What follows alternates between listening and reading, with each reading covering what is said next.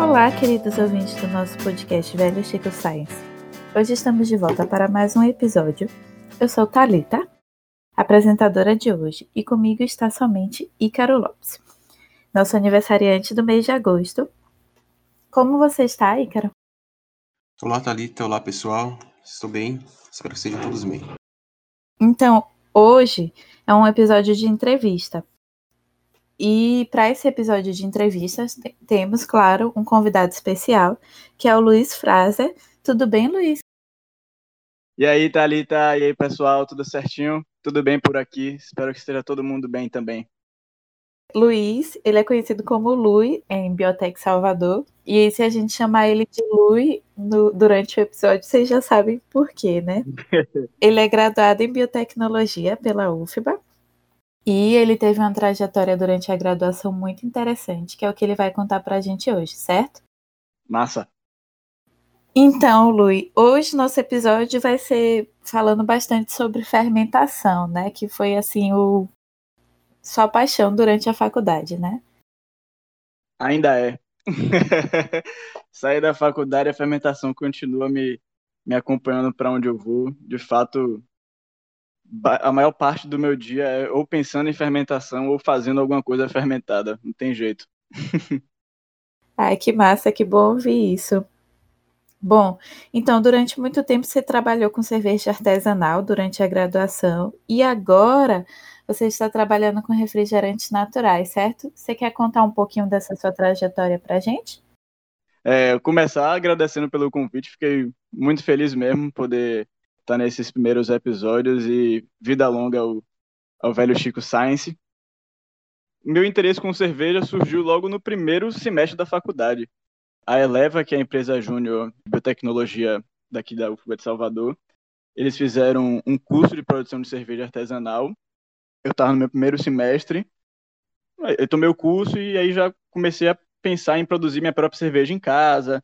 Comecei a comprar as panelas, os equipamentos todos para ficar fazendo é, em casa de maneira bem artesanal mesmo. Isso em 2014, se eu não me engano. E aí, desde então, vim fazendo meus experimentos loucos, já comecei fazendo cerveja com insumo diferente, já comecei botando cardamomo, não me prendia muito a muita regra, queria fazer as minhas próprias maluquices. E aí, nesse, nesse pensamento de o que é que vai ser a próxima cerveja que vou fazer, qual vai ser a próxima novidade, eu estava na aula de nosso professor de microbiologia, Milton, e aí ele estava falando sobre levedura, eu falei, porra, eu queria fazer uma cerveja com a própria levedura de alguma coisa aqui da Bahia, de alguma fruta, que louco. Aí comecei a viajar nessa onda e no final da aula eu perguntei para o professor se era possível fazer isso no projeto da disciplina, né? Você tem que isolar um microorganismo e apresentar a sua, utiliza a sua utilização.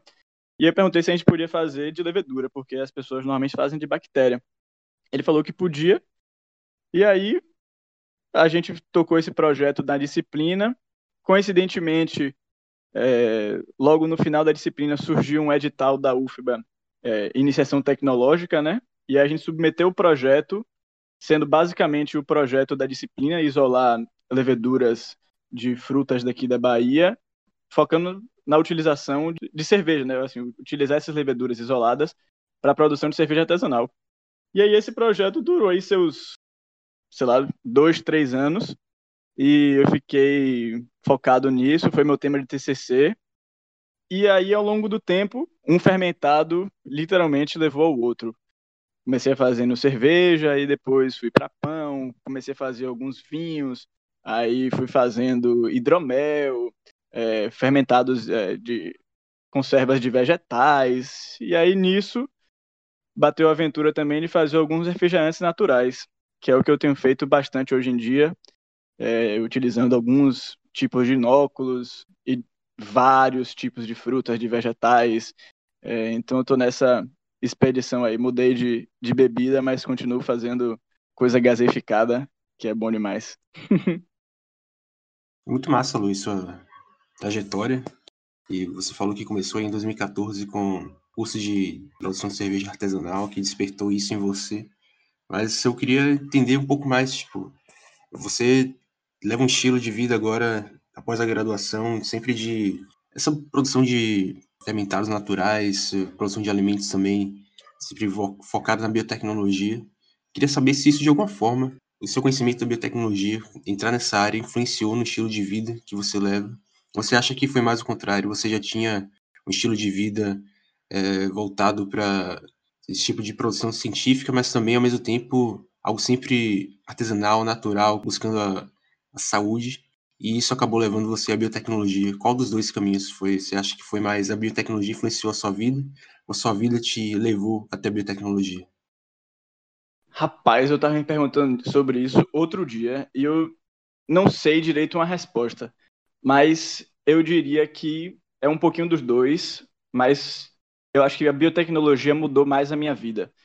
Hoje em dia, tudo que eu olho, eu olho pensando em biotecnologia, eu vejo cada coisa da nossa sociedade, cada processo eu já vejo com um olhar mais é, biotecnológico e tudo que eu faço é focado em, em metodologia, entendeu? Então, assim, é, se tem uma coisa que mudou minha vida foi eu ter estudado biotecnologia e, com certeza, a biotecnologia possibilitou com que eu visse o mundo de uma maneira diferente e tentasse levar a minha vida baseada na biotecnologia, se é que faz algum sentido isso, mas tem sido um caminho muito prazeroso e poder ter estudado, visto né, na, na teoria todos esses processos de fermentação, ter visto como conservar alimento, como é, os diferentes micro-organismos se comportam, isso tudo serviu de fundamento para tudo aquilo que eu penso hoje em dia de, do que é correto, do que é saudável, é, do, do, jeito de se fazer as coisas.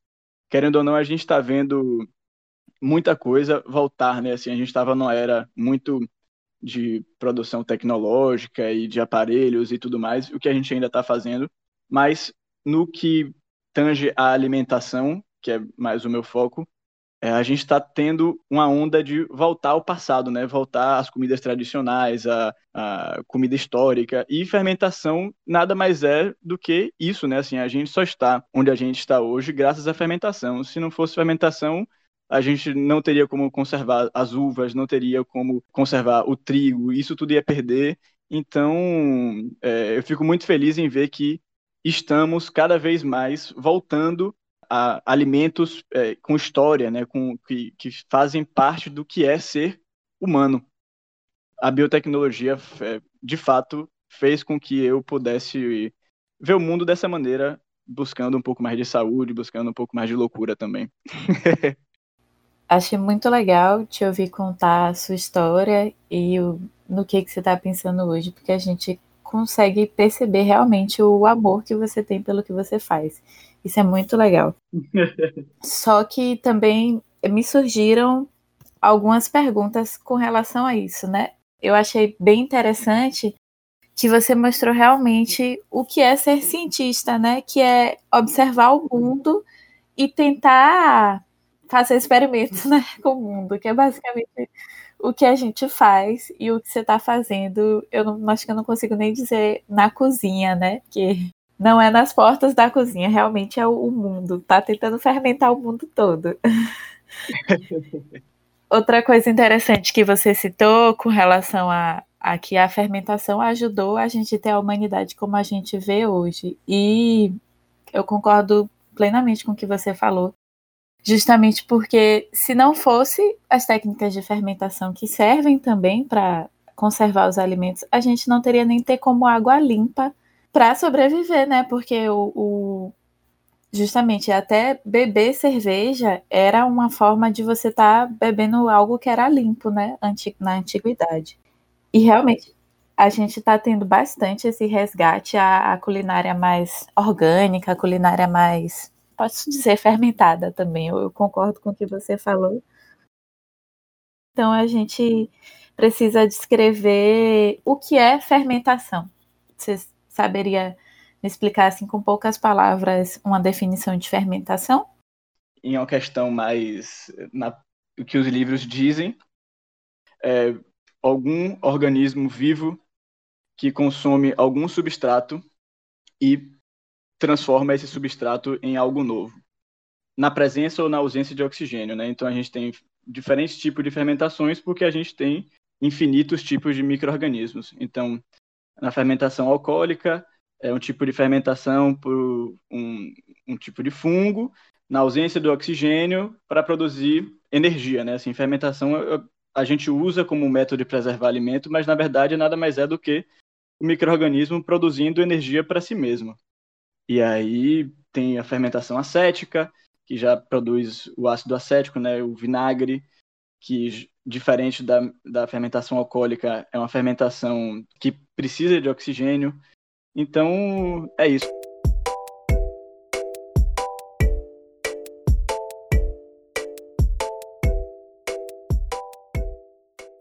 Mas agora voltando um pouco para sua trajetória, sua carreira acadêmica e além dela também. Você falou que acho que já começou um pouco a responder a minha pergunta, mas queria aprofundar um pouco mais. Com certeza tem muita gente que ouve a gente que está no curso de graduação ainda de biotech e está vendo as disciplinas e está tentando encaixar isso no, no seu projeto aí de, de futuro, de carreira também de certa forma foi o que você já fez, você falou um pouco sobre isso também.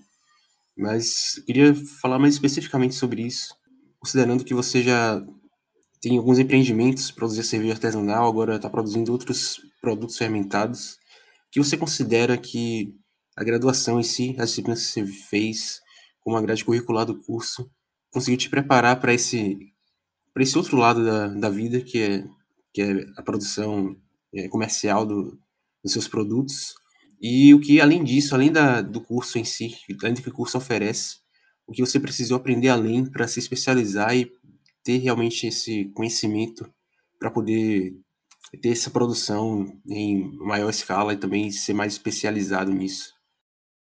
É, eu tive a grande sorte de poder começar a, a produzir cerveja, começar a produzir outros fermentados durante o curso. Isso foi muito bom para mim, porque as dúvidas que eu tinha em casa produzindo alguma coisa, no dia seguinte, coincidentemente, o professor dava a resposta do que estava acontecendo na sala de aula. Ou então já aconteceu também, deu, tá fazendo cerveja, é, estudando produção de inóculo e tudo mais, e o contrário também servia, né? Eu já meio que sabia o que o professor ia falar, ou, coisas da prova, porque eu já estava fazendo é, isso na prática, né? Mas, sem sombra de dúvidas, o poder estudar e poder ter a base teórica foi fundamental para eu poder, de fato, entender e fazer o que eu estava fazendo de maneira mais espontânea, né? Porque, assim, é, você estudar e você ter a base teórica é maravilhoso, mas você só vai aprender, de fato, a produzir metendo a mão na massa, errando. Então, eu tive a chance de poder errar e a correção vir de um profissional na sala de aula e eu poder melhorar o, o que eu estava fazendo em casa. Mas, sem sombra de dúvidas, é, disciplinas como microbiologia, controle de qualidade, aquela disciplina de enzimas que a gente teve, isso tudo para mim foi fundamental para eu entender o que é que acontecia na comida que eu estava fazendo, né? Então, se algo não desse certo ou saísse de uma maneira diferente, eu sabia que, ah, não, a temperatura estava alta, a temperatura estava baixa. Desativei uma enzima, ativei outra. Então, foi mais ou menos isso aqui saber, foi, né? foi, foi isso também. E, tipo, além disso, o que você foi buscar além da graduação para te ajudar nessa, nessa sua carreira atual? Curso de extensão, estudo você fez por fora da graduação, te ajudou também? Entendi. Eu comecei a ler alguns livros sobre fermentados, é, sobre processos é, industriais também, alguns livros de, de enzimas também. E isso tudo, com certeza, ajudou também na minha graduação, né? Então, não foi só uma coisa da, da faculdade ajudando a minha vida, mas também a minha vida ajudando na faculdade. Então, tomei alguns cursos, é, li muito, eu achei também alguns materiais interessantes no, no YouTube, né? E aí foi, foi basicamente isso. Interessante, então, só para concluir seu pensamento, você considera que a faculdade te preparou para a atuação hoje que você está tendo no mercado? Total. Total. e acredito que principalmente por você ter sido um aluno diferenciado, né? Que você observou realmente o que estava acontecendo durante sua graduação e aplicou em casa, na prática. Exato. É, excelente resumo do que eu queria falar. Falou melhor do que eu. Agora eu queria que você falasse um pouco mais sobre sua empresa. Pode ser, você tinha uma marca, né, de cerveja artesanal na época que você atuava com cerveja artesanal. E agora você tem uma marca. Conta pra, pra gente um pouquinho, faz, o, faz sua propaganda para o pessoal conhecer mesmo. Massa. É, é, a Caruxira, né? É um projeto que eu comecei junto com um colega meu que é gastrônomo. A gente se conheceu fazendo cerveja. A gente fazia parte da Associação dos Cervejeiros Artesanais da Bahia.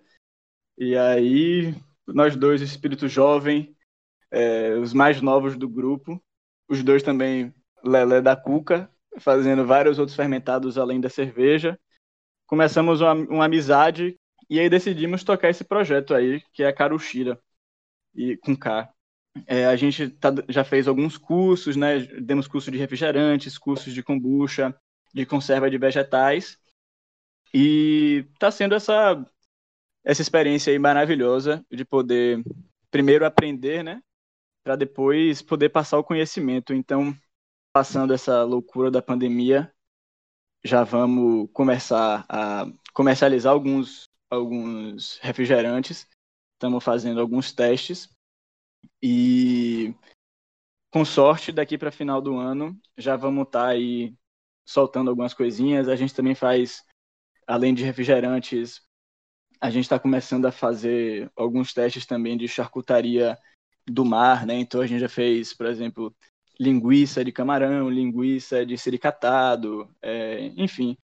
Estamos fazendo algumas outras loucuras que não fermentados, mas sempre visando alimentos que sejam primitivos, né? Assim, que tenham técnicas de conservar. Então a gente utiliza sal, a gente faz o processo de cura, desidrata, controla o pH. Então, é, até esses fatores que a gente vê na, na faculdade, né? Os mais básicos, na verdade, é, são a base para tudo que a gente faz também como, como Karushira, né? Muito bacana. Queria aproveitar já esse, esse gancho que você deixou aí no final da sua resposta e fazer uma pergunta mais específica, entrar um pouco mais na, na parte técnica da coisa. Queria que você um pouco contextualizasse para quem está ouvindo, tenho certeza que está ouvindo, ficou curioso em relação a, a refrigerantes naturais. Geralmente a gente tem essa, esse conceito de refrigerantes são produtos que fazem prejudicam a saúde, que são muito industrializados, e você trazendo um lado diferente disso, refrigerantes naturais que têm até benefícios à saúde, ele falasse um pouco mais sobre quais a diferença entre os refrigerantes naturais e os industrializados, quais são os benefícios que isso tem na saúde da, das pessoas e trazer um pouco da, da gama de produtos que você tem. Várias frutas diferentes podem dar origem a refrigerantes. Se falasse um pouco sobre isso aí, que eu, com certeza está despertando muita curiosidade de quem está ouvindo. Para mim, a grande diferença do refrigerante natural para o refrigerante industrial é justamente o quesito saúde, né? Assim, o refrigerante industrial, ele é uma bebida basicamente açucarada e depois gaseificada. Acabou. Eles colocam uma essênciazinha de laranja, enfim, seja lá o que for, botam um corante, açúcar e gás. No nosso processo de fazer refrigerante, a gente utiliza frutas, ervas, plantas. Então, é, a gente está utilizando é, produtos vivos e, acima de tudo, a gente está fermentando esses produtos. Então, se a gente for fazer um refrigerante de abacaxi, por exemplo, o produto final vai ter menos açúcar do que o abacaxi, porque durante a fermentação os micro-organismos vão consumir os açúcares do, do abacaxi e transformar em gás, né? E ácidos, é, um pouquinho de álcool também, mas a ideia é ter uma bebida fermentada, gaseificada e com menos açúcar do que uma fruta. Então, o, o apelo é justamente esse: uma baixa concentração de açúcar, um açúcar sendo proveniente de frutas e, acima de tudo, você está consumindo uma bebida viva, né? uma bebida fermentada, que vai ter efeitos probióticos, é, vai ter uma produção de natural de vitaminas, vitamina B, é, vitamina K, Então, você não vai estar tá só consumindo um, um, um, produto gostoso, você vai estar tá consumindo também saúde, né? Assim, e aí, com isso, a gente consegue explorar basicamente tudo que existe na face da Terra, a gente pode fermentar. Então, a gente já fez refrigerante de acerola, refrigerante de abacaxi, refrigerante de canela, de gengibre. É, então, a gente consegue aproveitar os benefícios de um alimento fermentado e os benefícios de um, de um ingrediente in natura, né? Alimentos que fazem bem para a saúde e, de fato, deixar eles mais saudáveis através da fermentação. Bem legal isso que você falou sobre os refrigerantes fermentados. E aí isso me leva a uma pergunta que a gente teve no Instagram, que se toda fermentação deixa um gosto azedo é, ou ácido. É, sim, umas fermentações deixam mais ácidos, mais azedos do que outras, mas fermentação líquido, né, de bebidas, é, no geral, tendem a trazer um aspecto mais tanto perceptíveis ao paladar, né? Você beber e sentir um gosto azedo, tipo uma kombucha, ou então algum kefir de água, quanto, de fato, se você medir o pH, o pH vai estar mais baixo do que quando começou a fermentação. É, por exemplo, até bebidas que não necessariamente a gente bebe e sente um perfil ácido, tipo a cerveja. A cerveja começa com um pH mais próximo ao neutro e termina com um pH ácido, justamente porque a fermentação traz a diminuição do pH porque serve como um agente de, de conservar, né? Então, quando você abaixa o pH de um líquido, você inibe o crescimento de diversas bactérias que podem fazer é, mal para a gente. Então, tradicionalmente, bebidas fermentadas, sim, são ácidas, mas não necessariamente comidas fermentadas são ácidas. Tem tempé, tem o miso que não, não tem esse perfil ácido quanto uma, uma kombucha, por exemplo. Bem legal essa sua fala e me lembra da, de algumas experiências minhas com fermentados também, né? Eu acho que essa questão de gosto também está relacionado com o tipo de microorganismo que a gente está utilizando para essa fermentação. Além do tipo de microorganismo, tem questões ambientais envolvidas nesse processo fermentativo que vão influenciar no gosto final e no, no pH final. E além de tudo isso, tem a questão do, do açúcar, né?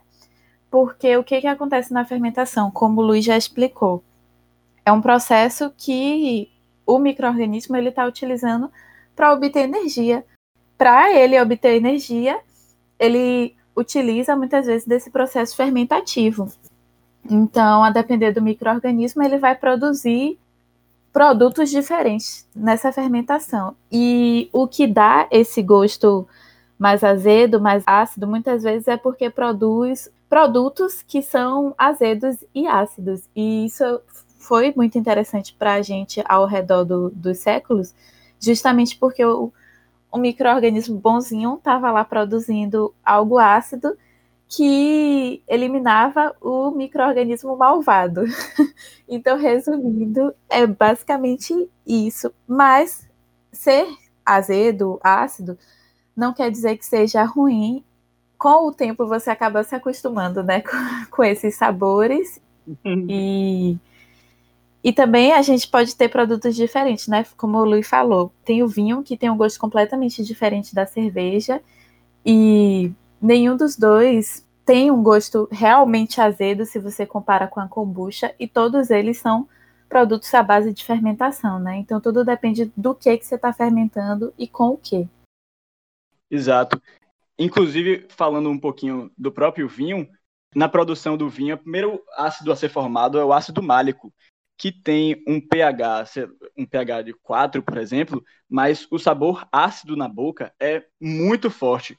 Mas no processo de maturação, esse ácido málico é transformado em ácido lático, que é um ácido, um, um ácido que tem um pH mais baixo, por volta de 3, 2, se não me engano, não lembro agora, mas no, no paladar não é tão agressivo quanto o ácido málico. Então, a acidez do pH é bem diferente da acidez do paladar, né? Muito bom, muito bom o diálogo aí de vocês. Estou aqui com duas feras da biotecnologia de alimentos, então estou aqui só para trazer algumas perguntas, algumas curiosidades de alguém que, apesar de ser do meio, está um pouco mais olhando de fora.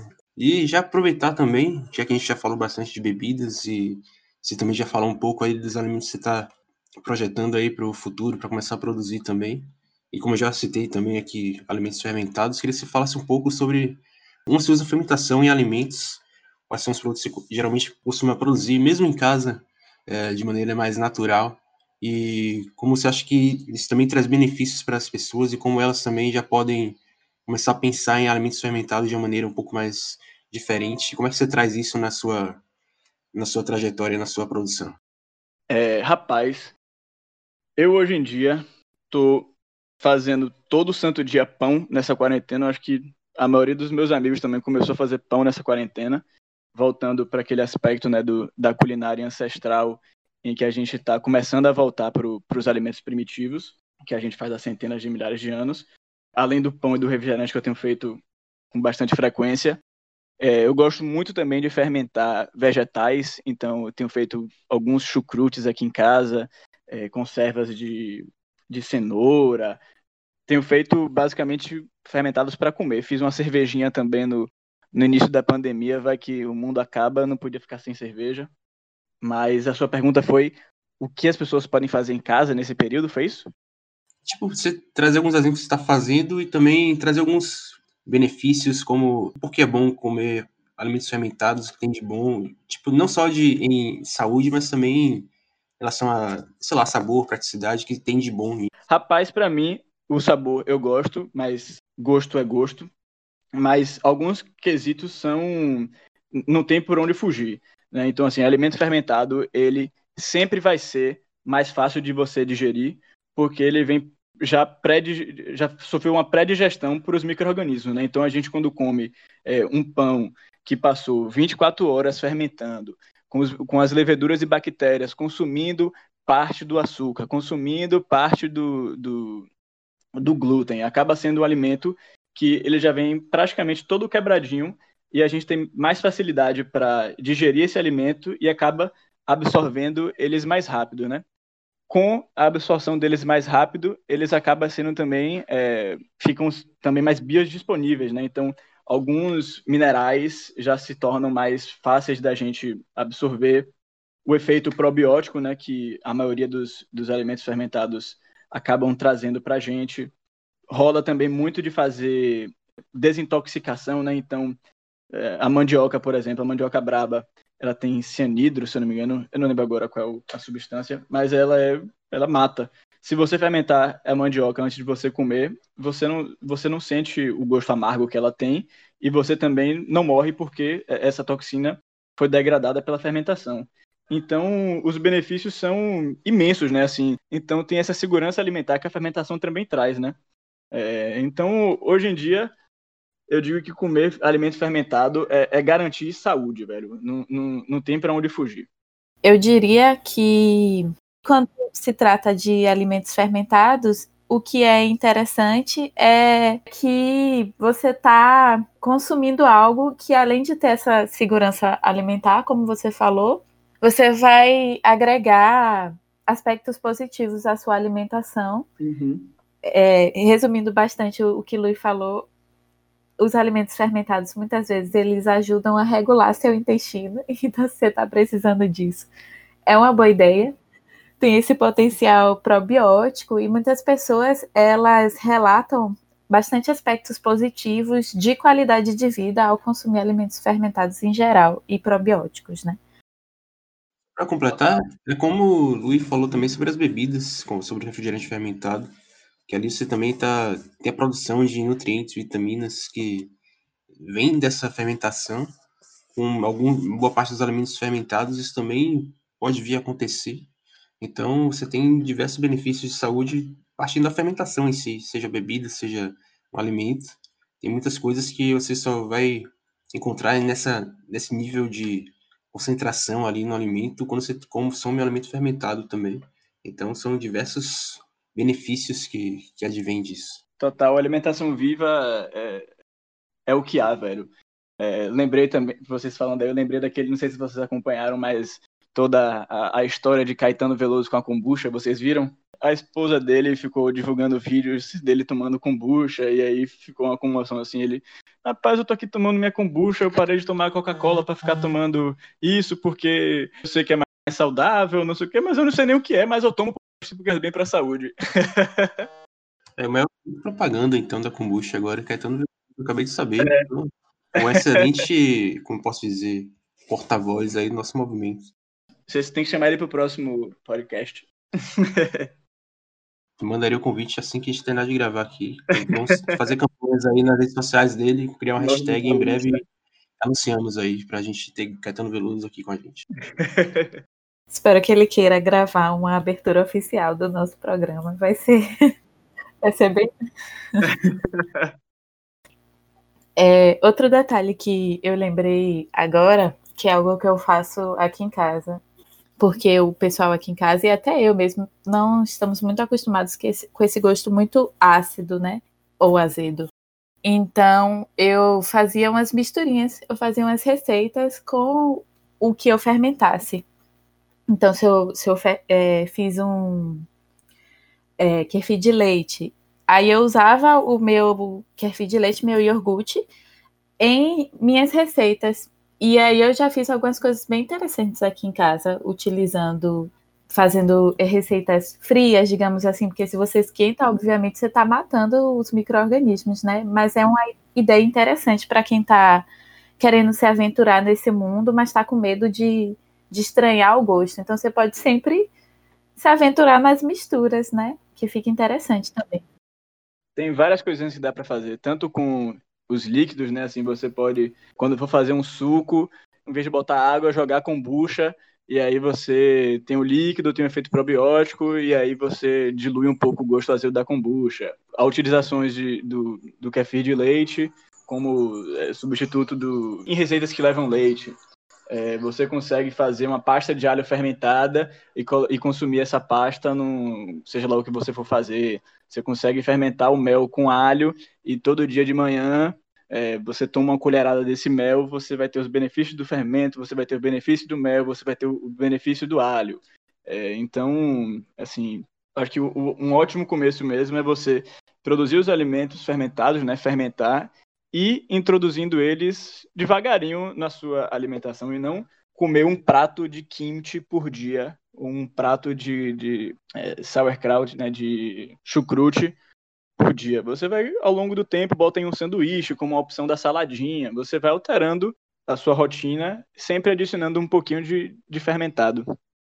Você está certíssimo no que você falou. Até porque se você não costuma consumir esses alimentos e quer começar a consumir, você pode acabar sentindo indigestão se você consumir muito de uma vez só. Então é realmente você precisa começar aos poucos.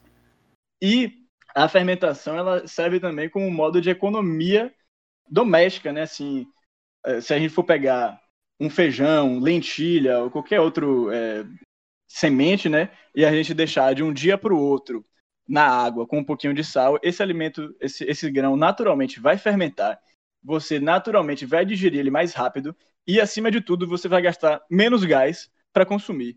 Então não custa nada antes de fazer o feijão no dia seguinte, deixar ele 24 horas num pote com água tampado para ele começar a fermentar, começar a pré-digerir o alimento e começar a absorver umidade e você gastar menos gás para cozinhar. Então, fermentação é, economia doméstica, é vida, é tudo.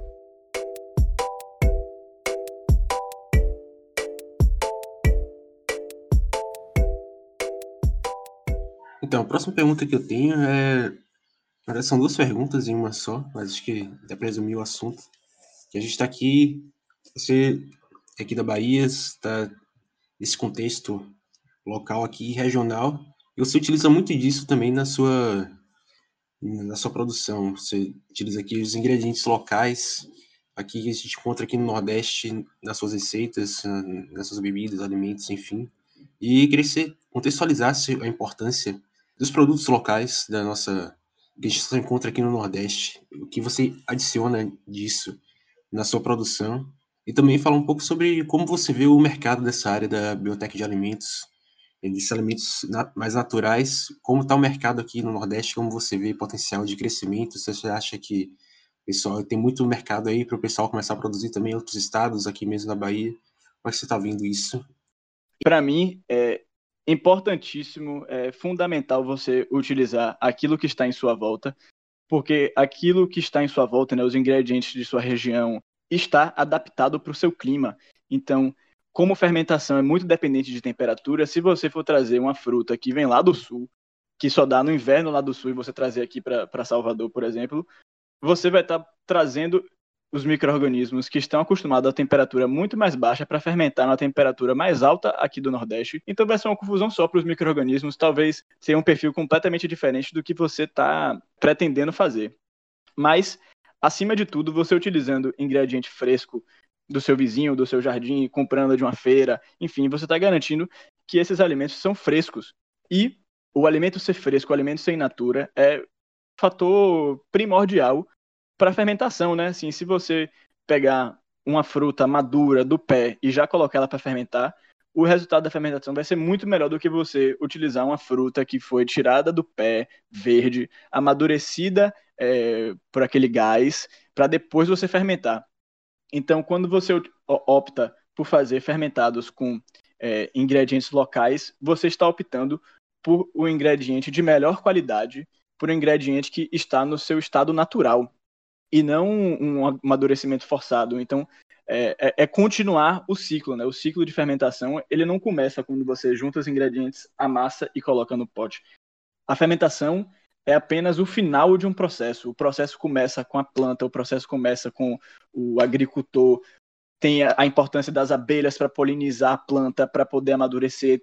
O processo de fermentação começa com o sol para poder é, a planta é, desenvolver o fruto. Então, fermentação é, é, só a parte final é o que você vai fazer, mas conta muito o que é que veio antes da sua manipulação, que é a história, que é a essência dessa fruta, né? Ou desse vegetal, enfim, seja lá o que você estiver utilizando. E eu acho que a comercialização de alimentos fermentados, alimentos naturais no Nordeste ainda está caminhando, até porque no Brasil esse movimento ainda está crescente. A gente pode ver nos últimos anos o crescimento das cervejas artesanais, né, assim, que deixaram de ser só uma partezinha do mercado de cerveja para ser algo de relevância. A gente começou a ver nos últimos dois, três anos a ascensão da kombucha, né, assim, era uma bebida totalmente é, underground e agora já existe toda uma regulamentação específica para kombucha. Foi em 2019, se não me engano, que isso surgiu. Então, os alimentos fermentados estão vindo devagarinho mas estão vindo num ritmo crescente e forte. É, eu acho que daqui a alguns anos esses refrigerantes naturais vão ser a próxima onda, seguido pela onda da kombucha e alimentos de vegetais em conserva, tipo kimchi, mais popularização do chucrute, é, cenouras em conserva, é, enfim, vegetais fermentados, eu acho que vai ser a próxima a próxima leva também, porque o mundo como um todo já está consumindo cada vez mais esses, esses ingredientes. A gente consegue ver é, na alta gastronomia, né, restaurantes aí. Em São Paulo também já tem alguns, mas é, restaurantes que estão recebendo estrela Michelin fora daqui estão cada vez mais é, utilizando alimentos fermentados, não só pela saúde, mas principalmente pelo sabor que esse alimento fermentado agrega ao prato. Então, eu acho que aqui no Nordeste e na Bahia está passos devagar, como um reflexo do Brasil também, mas eu acho que essa onda vai crescer e vai ter muita gente querendo surfar ela.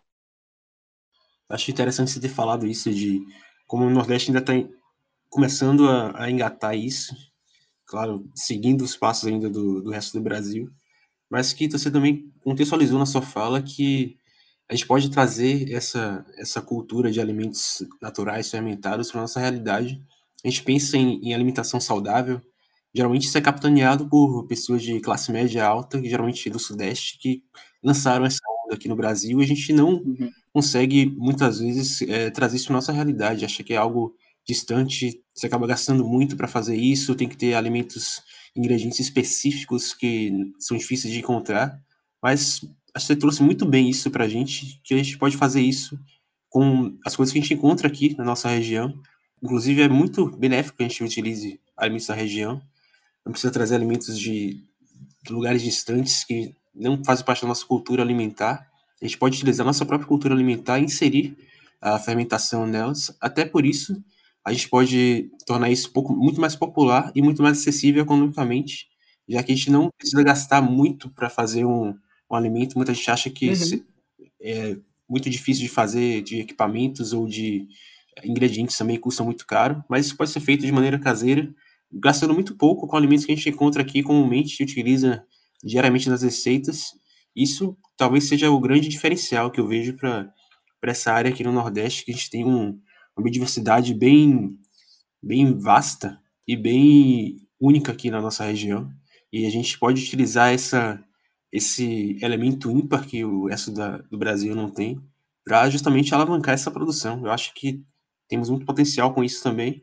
E até para contextualizar para as pessoas que você pode fazer em casa sem gastar, precisar investir muito.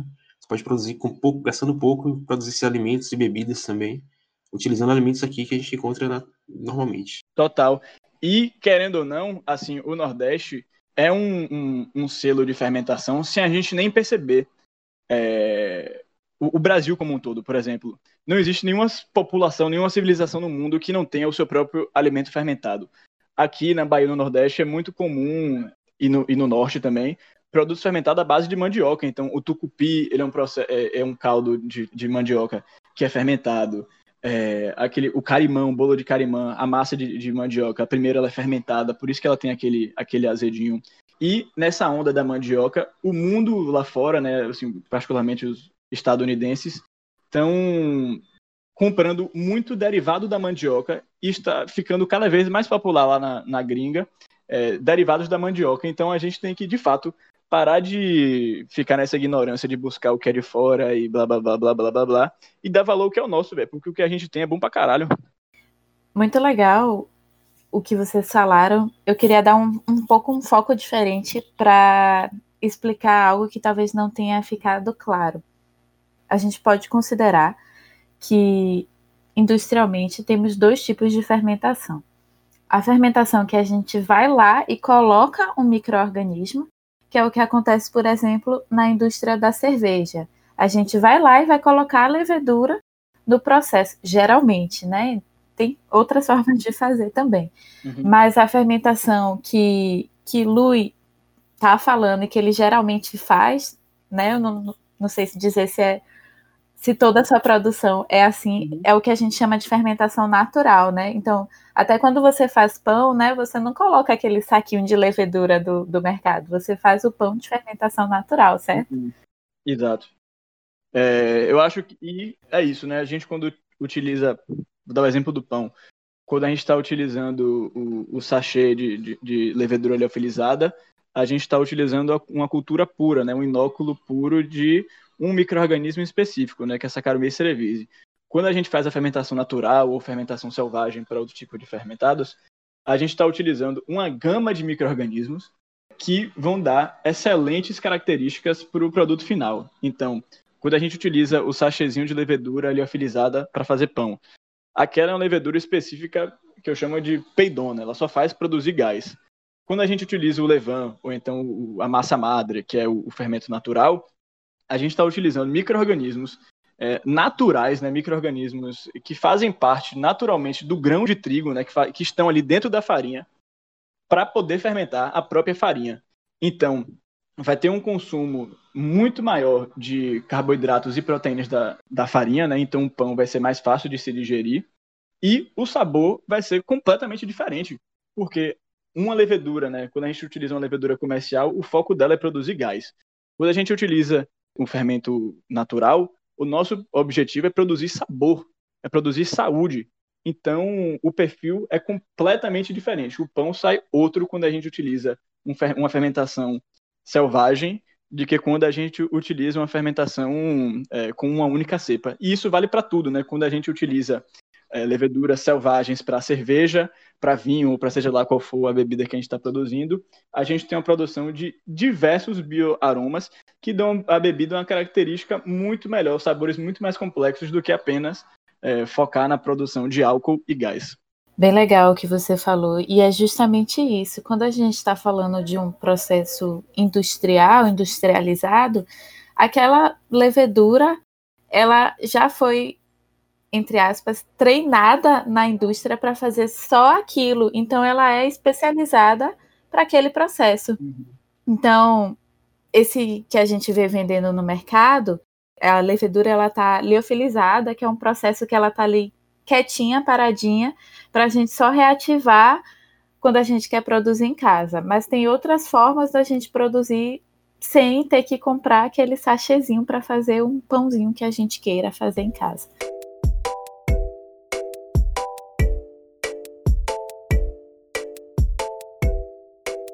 Então eu queria perguntar para você alguma dica que você teria para dar para nossos ouvintes que são estudantes e que eles possam estar se inspirando na sua trajetória. Então você tem alguma dica para dar para eles? Rapaz, que suas ideias mais loucas são as melhores ideias. Assim, é, acredite na ideia louca que você tem, desde que ela faça algum sentido. Se você vê sentido, se você vê, se você consegue operacionalizar a sua ideia louca, ela provavelmente é uma ótima ideia. Então, vai indo, estuda e vê na sua realidade como é que você pode botar determinado assunto em prática, dando o seu toque, dando a sua maluquice. Bom, pessoal, eu fiquei muito contente com o decorrer do episódio de hoje. Acho que foi um episódio muito proveitoso. Realmente a gente tentou tirar muitas informações de Lui, porque ele realmente sabe bastante. Claro que não foi nem metade do que ele sabe, do que ele conhece, do que ele passa nos cursos que ele dá. É, eu queria saber, Lui, se você tem algum contato, alguma rede social que você queira deixar para se alguém tiver interesse na, nos seus projetos. Rapaz, pode botar o da Caruxira, o da Caruxira com K, K-A-R-U-X I-R-A, Karushira com K. Lá a gente está produzindo alguns materiais já de fermentados em casa. Eu estou aqui cultivando um pequeno fermentadozinho. Vou fazer um vídeo mostrando como é que as pessoas podem fazer um análogo à kombucha em casa, nesses tempos de quarentena, que ninguém quer comprar, sair de casa para comprar coisa nova. Então, podem acompanhar lá as mídias e tem algumas coisas interessantes. E ficar ligado que a quarentena acabando, vai rolar curso também. Agora, vou dar uma dica também. Se for entrar nesse mundo da fermentação, se prepare, porque no momento que você começa a produzir o seu próprio álcool dentro de casa, meu irmão, a vida muda. também queria agradecer. Eu acho que foi incrível também. Foi ótimo conversar com vocês sobre fermentação. Eu, eu acho que eu, ao longo dos episódios eu estou deixando claro que eu gosto bastante da biotecnologia de alimentos eu acho que as experiências são infinitas e a cozinha pode ser nosso laboratório em casa e isso é realmente incrível. Então, muito obrigada pela sua participação, Lui. E vida longa a, aos seus projetos, vida longa ao podcast e vamos ter mais participações, com certeza. Massa, eu adorei. Sempre que precisar, pode me chamar. Muito obrigado pelo convite. É, vocês são dois queridos, são duas pessoas que eu admiro desde que eu entrei em biotech. Fui calouro de vocês dois. É, muito obrigado pelo convite. Sempre que precisar, eu estou aqui. Vida longa, esse podcast maravilhoso. Bom, pessoal, então, como de costume, quando a gente finaliza um episódio, a gente dá alguma dica cultural, científica ou alguma dica que a gente quer passar para os nossos ouvintes. E eu queria saber qual a dica que vocês têm para dar hoje. Tem um, para quem entende inglês de boa, tem um, uma série no YouTube com um cara que eu gosto bastante, que é um louco, e é só de alimento fermentado. O nome é It's Alive, do canal Bon Appetit. E ele traz diversos é, vídeos, diversas receitinhas para fermentar em casa então, assim, até para quem não entende muito bem o inglês, só de ver as imagens você já dá para entender mais ou menos o que é que está acontecendo. E para quem entende vai se divertir muito porque o cara é uma figura. Então, minha dica de hoje é uma minissérie chamada Cooked, só para a gente continuar nesse clima. O aclamado escritor e ativista da alimentação põe a mão na massa, na carne e na fermentação, mostrando como cozinhar transforma o mundo em que vivemos. Então ele é uma série que ele fala assim sobre métodos tradicionais também e conhece pessoas ao redor do mundo falando sobre alimentação. É uma série bem, é uma minissérie, né? Então é bem curtinha e pode ser que engaje vocês mais nesse tema.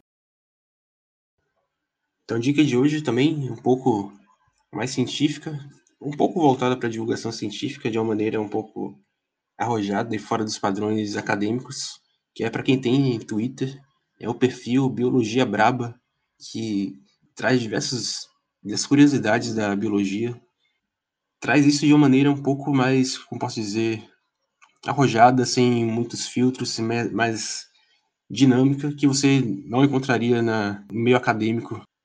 Tem muitas informações interessantes passadas de uma maneira bem leve, bem, bem cativante, que faz você querer ler mais.